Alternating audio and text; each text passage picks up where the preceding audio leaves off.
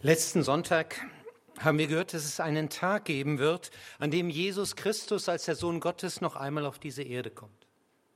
Dann allerdings nicht in der Ärmlichkeit einer Krippe, sondern dann in großer Macht, in Herrlichkeit, um uns in den Himmel zu holen. Das hat der Predigtext des letzten Sonntags so zusammengefasst. Und wir werden so bei dem Herrn sein alle Zeit. Und was das bedeutet, so bei dem Herrn sein alle Zeit, darüber wollen wir heute nachdenken. Und wieder wollen wir es so machen wie am vergangenen Sonntag. Wir wollen hineinschauen in die Bibel, um Unvergleichliches aus Gottes ewigem Bestseller zu hören. Und ich hoffe, dass ihr am Ende auch etwas entdeckt. Denn am Ende dieser Entdeckungsreise werden zwei Worte stehen. Zwei Worte, die alles zusammenfassen, was Gott noch tun will. Zwei Worte, die etwas zeigen, woraufhin wir unterwegs sein dürfen. Diese beiden Worte heißen alles neu. Gott kommt, um alles neu zu machen. Und dafür liefert uns der Abschnitt aus Römer 8, Vers 18 folgende die Grundlage.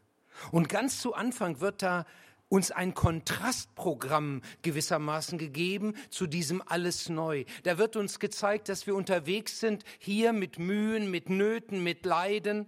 Da heißt es in Römer 8, Vers 18, ich bin ganz sicher, dass alles, was wir in dieser Welt erleiden, nichts ist verglichen mit der Herrlichkeit, die Gott uns einmal schenken wird. In dieser Welt gibt es viel Elend, gibt es viel Nöte. Als ich am letzten Samstag, also Samstag vor einer Woche, mir die Gala von Ein Herz für Kinder anschaute, Klammer auf, wo wir vor zehn Jahren saßen und das große Geld mitbekamen, damit wir hier das Zuhause für Kinder bauen könnten, Klammer zu. Und als ich das jetzt an dem Samstag vor einer Woche sah und dann die Not sah, die in dieser Welt herrscht und wo ein Herz für Kinder das mit unterstützen will, zum Beispiel bei den Kindern im Wasserslum vor Manila, wo dann kleine Kinder in diesem dreckigen Brackwasser irgendwelche Plastikflaschen und anderen Plastikteile, die sich da angesammelt haben, rausfischen, hinschwimmen oder dann auf irgendeiner Bambusmatte da sich hinpaddeln, um dieses Plastikzeug zu verkaufen für ein paar Cent, um ihre Familien so zu unterstützen. Und dann kriegst du mitten, dann siehst du diese dünnen Ärmchen, dass sie froh sind, wenn sie wenigstens einmal am Tag ein bisschen Brei kriegen. Einmal am Tag. Hey, wie wäre das, wenn es uns so gehen würde? Wir leben hier in einem wirklich viel kleineren Teil der Welt, wo es uns unheimlich gut geht. Aber wir dürfen nicht vergessen, und wir vergessen es ja nicht, wenn wir die Nachrichten sehen, wenn wir sehen, was alles in dieser Welt an Not da ist, was eben an Schweren ausgehalten wird, in, auch in dieser Welt. Und dann sagt dieses Wort hier, wenn du alle Not dieser Welt, die jemals gewesen ist, wenn du alle Schwierigkeiten, alle Grausamkeiten dieser Welt auf einen Haufen packst und dann dagegen die Herrlichkeit Gottes hält, hältst, dann ist sie wie nichts, diese Welt, diese Not. Sie vergeht. So stark ist der Glanz, den Gottes neue Welt geben wird. Wir werden all das, was uns hier bedrückt, vergessen. Es wird nicht mehr ein Deut von diesem Elend da sein. Und das geht dann sogar in einen Bereich, den wir oft gar nicht so vor Augen haben, den wir auch seltener hier in den Gottesdiensten bedenken. Und der wird dann weiter angeschnitten in den Versen 19 folgende. Da heißt es, darum wartet die ganze Schöpfung sehnsüchtig und voller Hoffnung auf den Tag, an dem Gott seine Kinder in diese Herrlichkeit aufnimmt. Ohne eigenes Verschulden sind alle Geschöpfe durch die Schuld der Menschen der Vergänglichkeit ausgeliefert.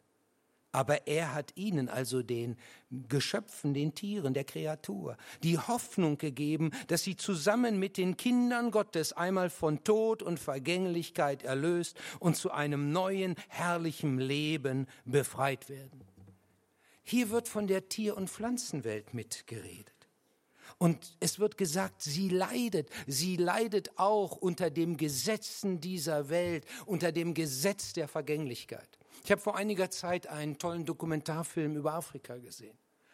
Und dann gab es so Szenen, da wurde die Savanne gezeigt, weit, äh, bis an den Horizont, unberührte Natur. Und dann sah man da eine Gnu-Herde, die da weidete. Plötzlich schwenkt die Kamera. Und sie zeigt im Gebüsch Löwinnen, die den Blick bereits auf die Gnu-Herde geworfen haben. Und dann siehst du, wie sie sich im hohen Savannengras immer mehr ranpirschen an die Herde. Aber was sag ich? Herde?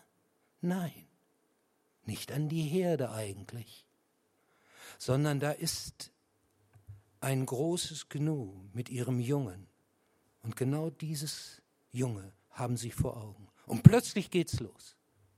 Und dann treiben sie zunächst mal diese beiden versuchen sie von der Herde zu trennen. Und als sie das dann geschafft haben, und dieses, die, die, die Mutter, die kämpft wie eine Löwin, müsste man sagen, um ihr Junges. Aber gegen dieses Rudel hat sie keine Chance. Und dann ist sie getrennt. Und dann sind diese Löwen so organisiert, dieses Rudel, dass sie sie weitertreiben in einen Hinterhalt, wo schon wieder andere Löwen warten. Und den Rest den mochte ich mir gar nicht mehr angucken. Dieses Junge hatte keine Chance. Grausam. Grausam. Und dafür können die Löwen hier gar nichts. Es ist ja ihr Überlebenskampf auch. Und dann lernte ich noch etwas. Wenn ein erstarkter, junger Löwe in ein Rudel kommt und den alten Löwen ablöst und nun der neue Herr des Rudels wird, dann wird es gefährlich für alle jungen Löwen, weil der neue Herrscher dieses Rudels alle die, die nicht von ihm stammen, an Jungen töten will. Man nennt das Infantizid. Der neue Herr möchte nur von, dass nur noch von ihm Junge in diesem Rudel sind. Evolutionsmäßig bedeutet das, das neue, junge, starke Erbgut soll weitergegeben werden, damit sich der Stärkere dann durchsetzt. Und dieses Gesetz der Vergänglichkeit, der, dieses Gesetz der Grausamkeit, das herrscht in der Natur. Das herrscht. Und hier wird gesagt, und so wartet die ganze Kreatur auf einen Tag, wo das endlich vorbei sein wird und wo dieses Gesetz nicht mehr gilt. Hier heißt es in Vers 20, wenn man es wörtlich sogar nimmt, sie sind der Versklavung der Vergänglichkeit ausgeliefert. Und dann kommt Vers 21 und da wird gesagt, dass Gott alles neu macht, die gesamte Kreatur zu einem neuen, herrlichen Leben befreit wird. Ich weiß nicht, wie du dir den Himmel vorstellst. Aber die meisten von uns haben eher eine zu blasse Vorstellung vom Himmel. So, ich sag mal so eine Art, dass wir ein, in einem wolkendurchwobenen Etwas, halb Geist, vielleicht nicht mit einer Harfe, aber irgendwas anderem, dauernd Gott loben müssen keine attraktive Vorstellung.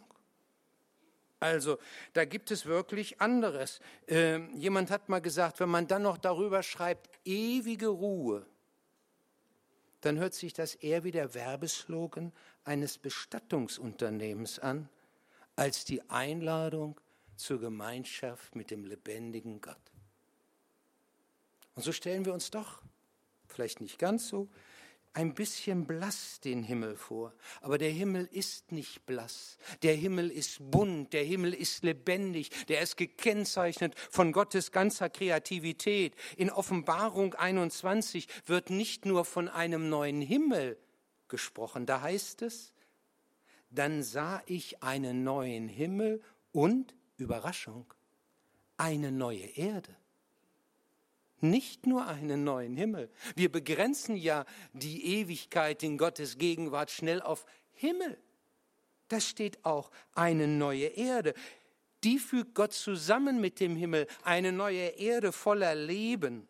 Und es ist höchst interessant, dass genau dort, wo Jesaja von dem Messias spricht, der sein Friedensreich aufrichtet, der das Reich einer Gerechtigkeit bauen wird, und das ist eine Lesung, die wir oft auch zu Weihnachten dann mit hier hören, in Jesaja 11, dass er genau dort auch von einer Tier- und Pflanzenwelt spricht. Zunächst mal von einer Tierwelt, die erlöst ist. Da heißt es, da wird der Wolf beim Lamm wohnen und der Panther beim Böcklein lagern, Kalb und Löwe.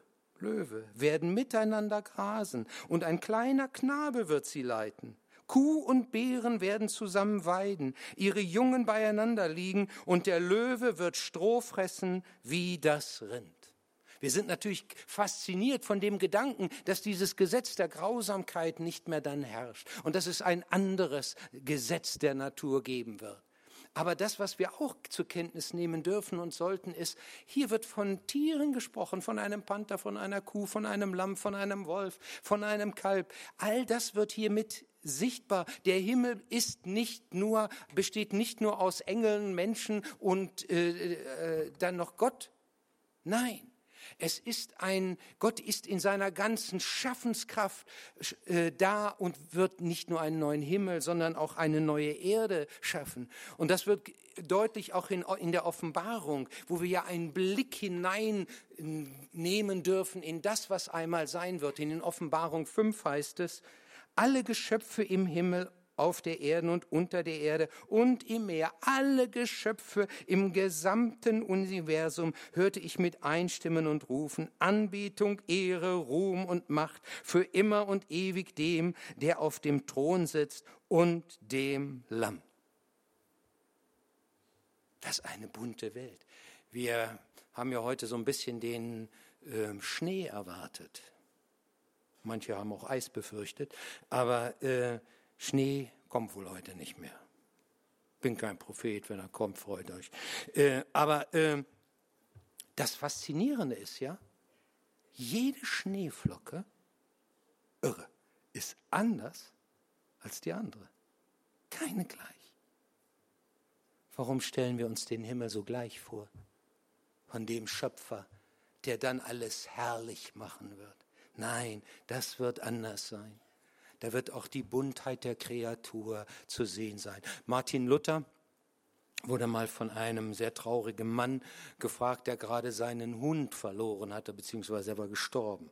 Und dann ging er zum Reformator und der sollte ja nun beantworten, der weiß ja alles, was ist mit dem Hund?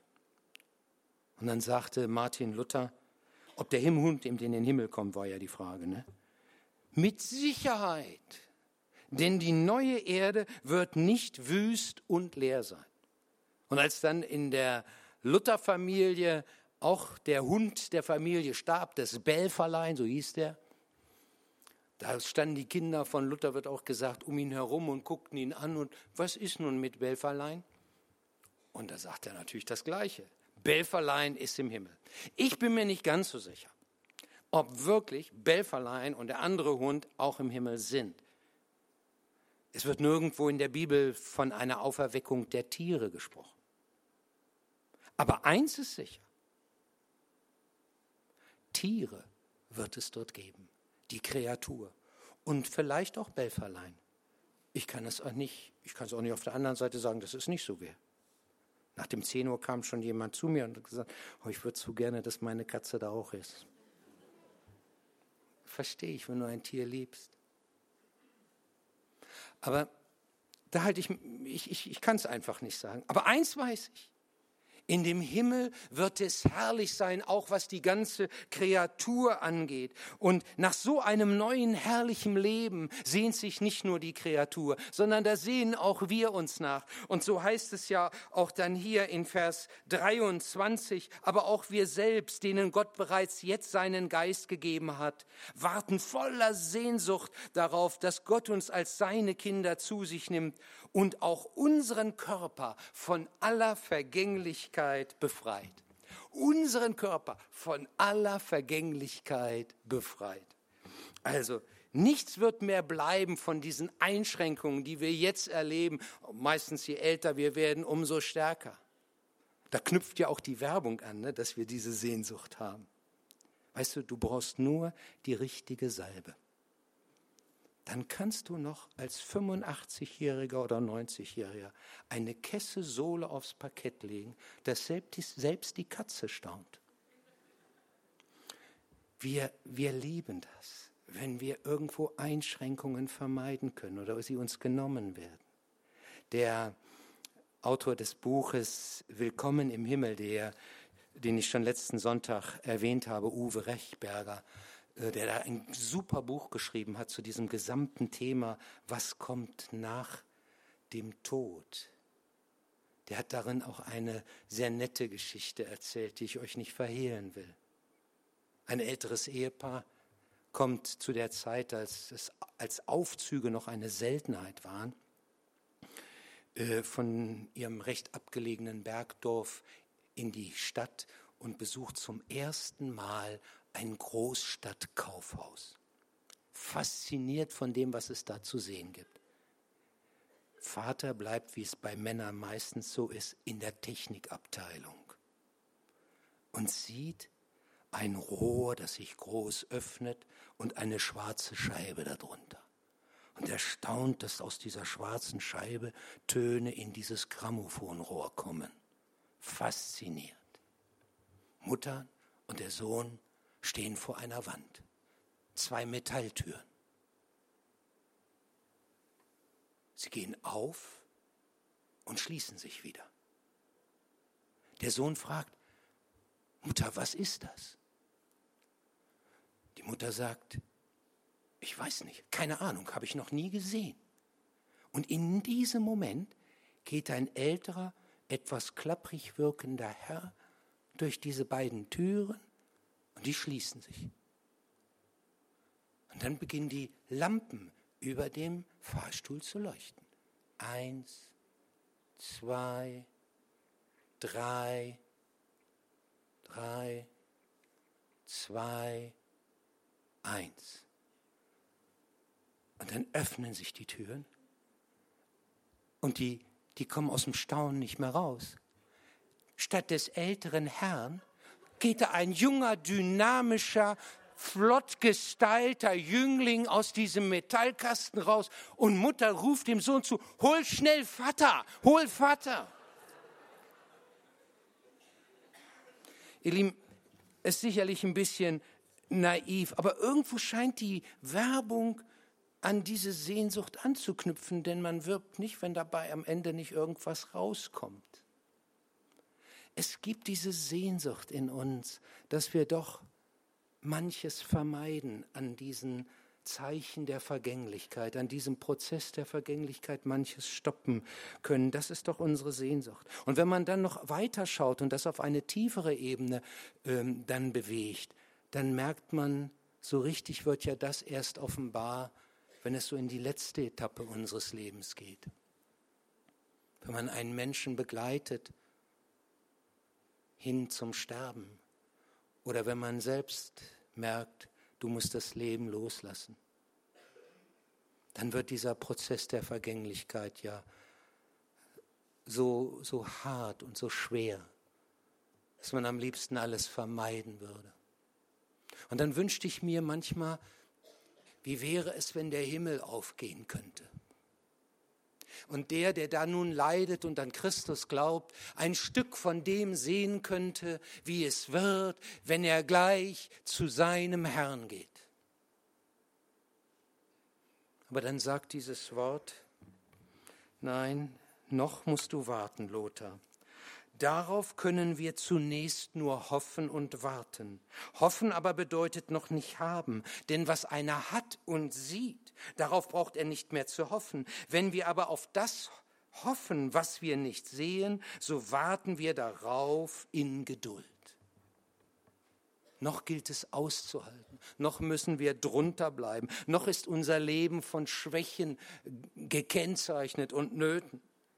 Aber dabei sind wir nicht allein auf uns gestellt. Gott lässt uns nicht allein hängen, sondern so geht ja dieses Wort dann wieder weiter. Dabei hilft uns der Geist Gottes in all unseren Schwächen und Nöten. Wissen wir doch nicht einmal, wie wir beten sollen, damit Gott uns erhören kann. Deshalb hilft uns der Geist und betet für uns auf sein eine Weise, die wir mit unseren Worten nicht ausdrücken konnten. Denn er vertritt uns im Gebet, wie es Gottes Willen entspricht. Eine der Schwächen, die wir haben, ist ja auch, dass es uns schwerfällt, Gottes Willen zu erkennen. Manche sind da recht forsch allerdings und sagen, Gott will oder der Herr hat mir gezeigt. Ich bin immer etwas zurückhaltend an dem Punkt und bete eher, Herr, wenn es dein Wille ist, Herr, wenn du möchtest und muss vertrauen, dass da Gott mich dann leitet oder Gott das schon richtig wahrnimmt. Aber wisst ihr, dieser Schwäche schäme ich mich nicht. Mag sich mein Gebet auch kümmerlich anhören und nicht so vollbunstig. Mag es vielleicht sogar kümmerlich sein. Hier steht etwas, worauf ich vertraue. Ich vertraue auf Gottes Geist, der mich, um es mit der Luther-Übersetzung zu sagen, mit unaussprechlichem Seufzen vor Gott vertritt. Der ist da und betet für mich. Er ist der Dolmetscher, nicht nur der Dolmetscher dessen, was ich sage, sondern der eigentliche Regisseur. Und nicht nur er tritt für mich ein. Zur Rechten Gottes ist Christus selbst und vertritt mich im Gebet zur Rechten des Vaters. Und dann ist es so, wie ich es am letzten Sonntag mit dem Schlupfloch versuchte deutlich zu machen. Dann ist er da und sagt, Vater, da kommt Lothar, der, der gar nicht immer hält, was er sagt. Der, der angewiesen ist auf dein Erbarmen. Aber weißt du, der hängt sich an mich. Lass ihn doch durch mit seinen Bitten. Lass ihn durchschlupfen. Darauf vertraue ich. In all meiner Schwäche, die ich hier noch aushalten muss, noch sind wir schwach noch ist das Ganze hier ein nicht immer leichter Prozess. Aber, und das steht in dem Vers, den ich euch vorhin vorenthalten habe, in dem Vers 22, da steht, wir wissen ja, dass die gesamte Schöpfung jetzt noch leidet und stöhnt wie eine Frau in den Geburtswehen. Was ist dieses Leiden? Es wird hier ein anderer Blick auf dieses Leiden gegeben, und zwar im Sinne einer, einer Geburt.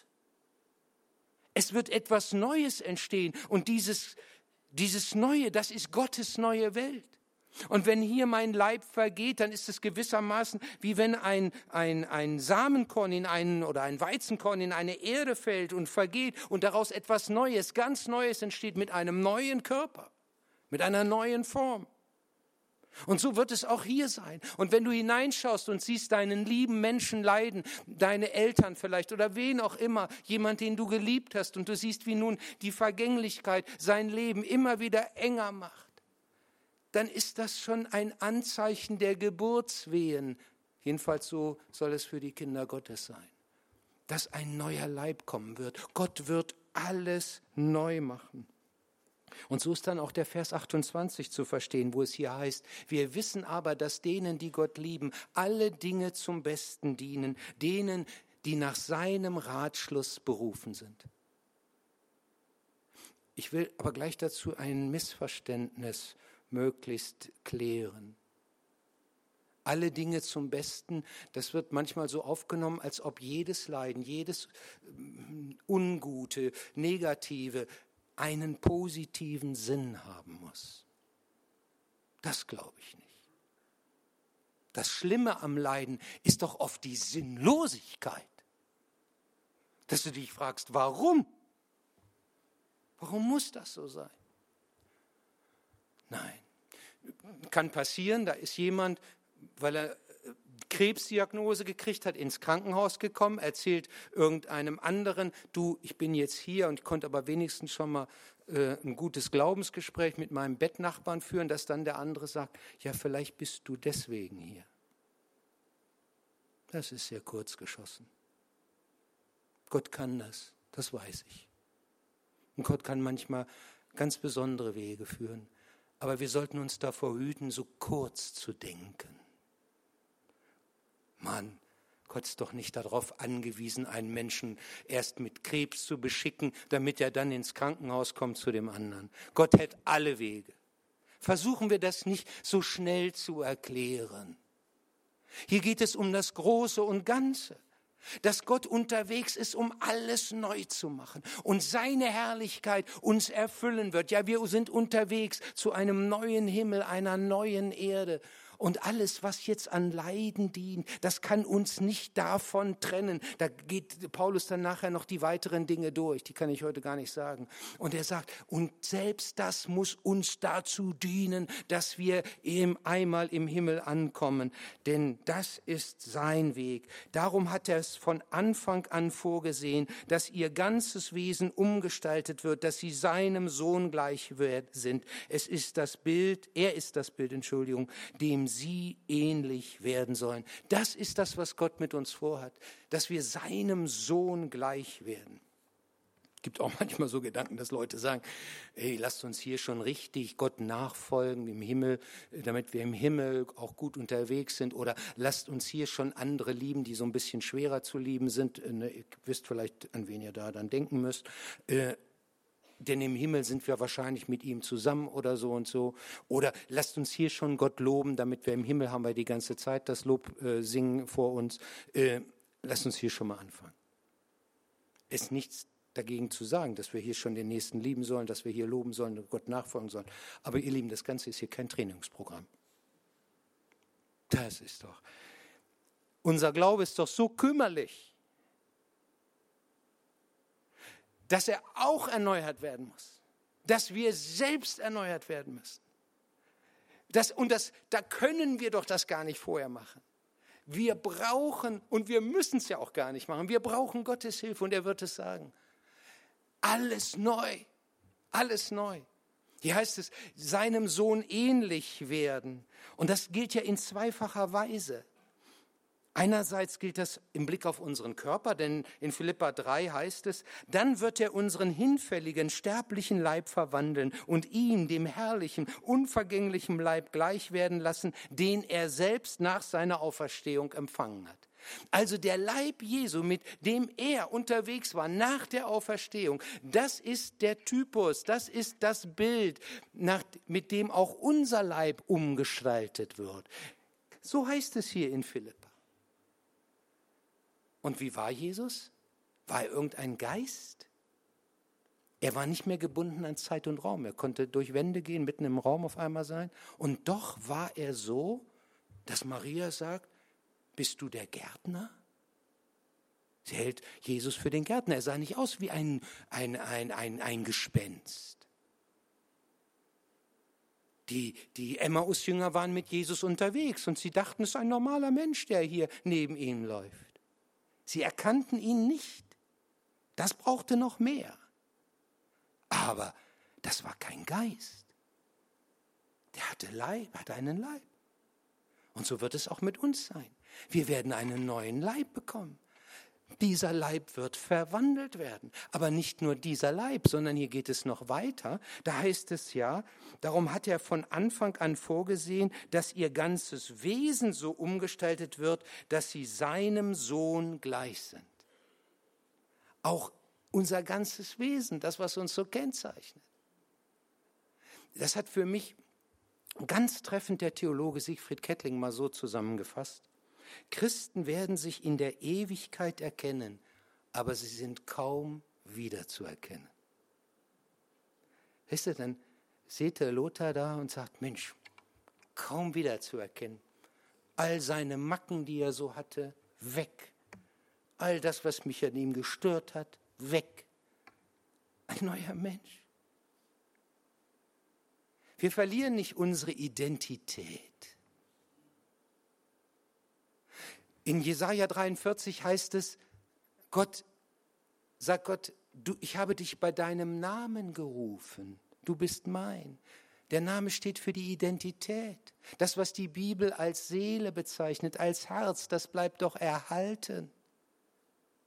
Klaus Pacher erzählte einmal von seinem ältesten Sohn, als er noch ganz klein war und seine Frau, also Esther, ihn ins Bett brachte, dass der anfing zu heulen. Und der Esther guckte ihn an und fragte, was ist denn? Und er sagt dann, ich möchte nicht in den Himmel kommen.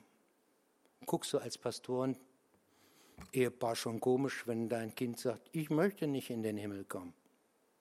Und sie fragt, warum denn nicht? Und er sagt, ich kenne da keinen. Ich kenne da keinen.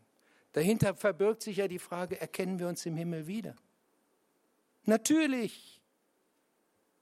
Da ist unsere Identität bleibt doch erhalten. Da treffen wir Mose, da treffen wir Abraham, da treffen wir doch sie. Wir dürfen uns den Himmel nicht so vorstellen, als ob alles verwischt ist. Nein, Gottes neue Welt ist herrlich. Die wird weit das übertreffen, was ich hier ach, nicht mal ansatzweise beschreiben kann. Aber die Identität, die bleibt erhalten. Ich hoffe, dass ich euch da sehe. Denn dahin sind wir unterwegs und dahin lädt uns dieses Wort ein, heute an diesem Sonntag, damit alles neu wird. Wir werden Mose treffen, Abraham treffen, alle diejenigen, Elia. Können Sie reden, können Sie fragen. Manche sagen, dann kann ich ihn endlich fragen, das und das. Aber weiß, ich glaube, im Himmel weißt du schon alles. Ich, sicherlich, da muss man aufpassen, dass man nicht spekuliert. Aber eins sollten wir uns nicht nehmen lassen eine freudige Zuversicht, ein Staunen, ein sich freuen auf das, was auf uns wartet. Und da ist keiner darüber ins Zweifeln gerät. Da Deshalb unterstreicht dann Paulus ganz am Ende, die er aber vorherbestimmt hat, die hat er auch berufen, die er aber berufen hat, die hat er auch gerecht gemacht, die er aber gerecht gemacht hat, die hat er auch verherrlicht. Ich wollte nur eins mit dieser Predigt dass du dich auf den Tag freust, wenn alles neu wird, wenn alles neu wird. Und ich gebe noch mal eine Frage mit, die wir jetzt ein bisschen bewegen können. Welchen Gedanken der heutigen Predigt will ich in die kommende Woche nehmen?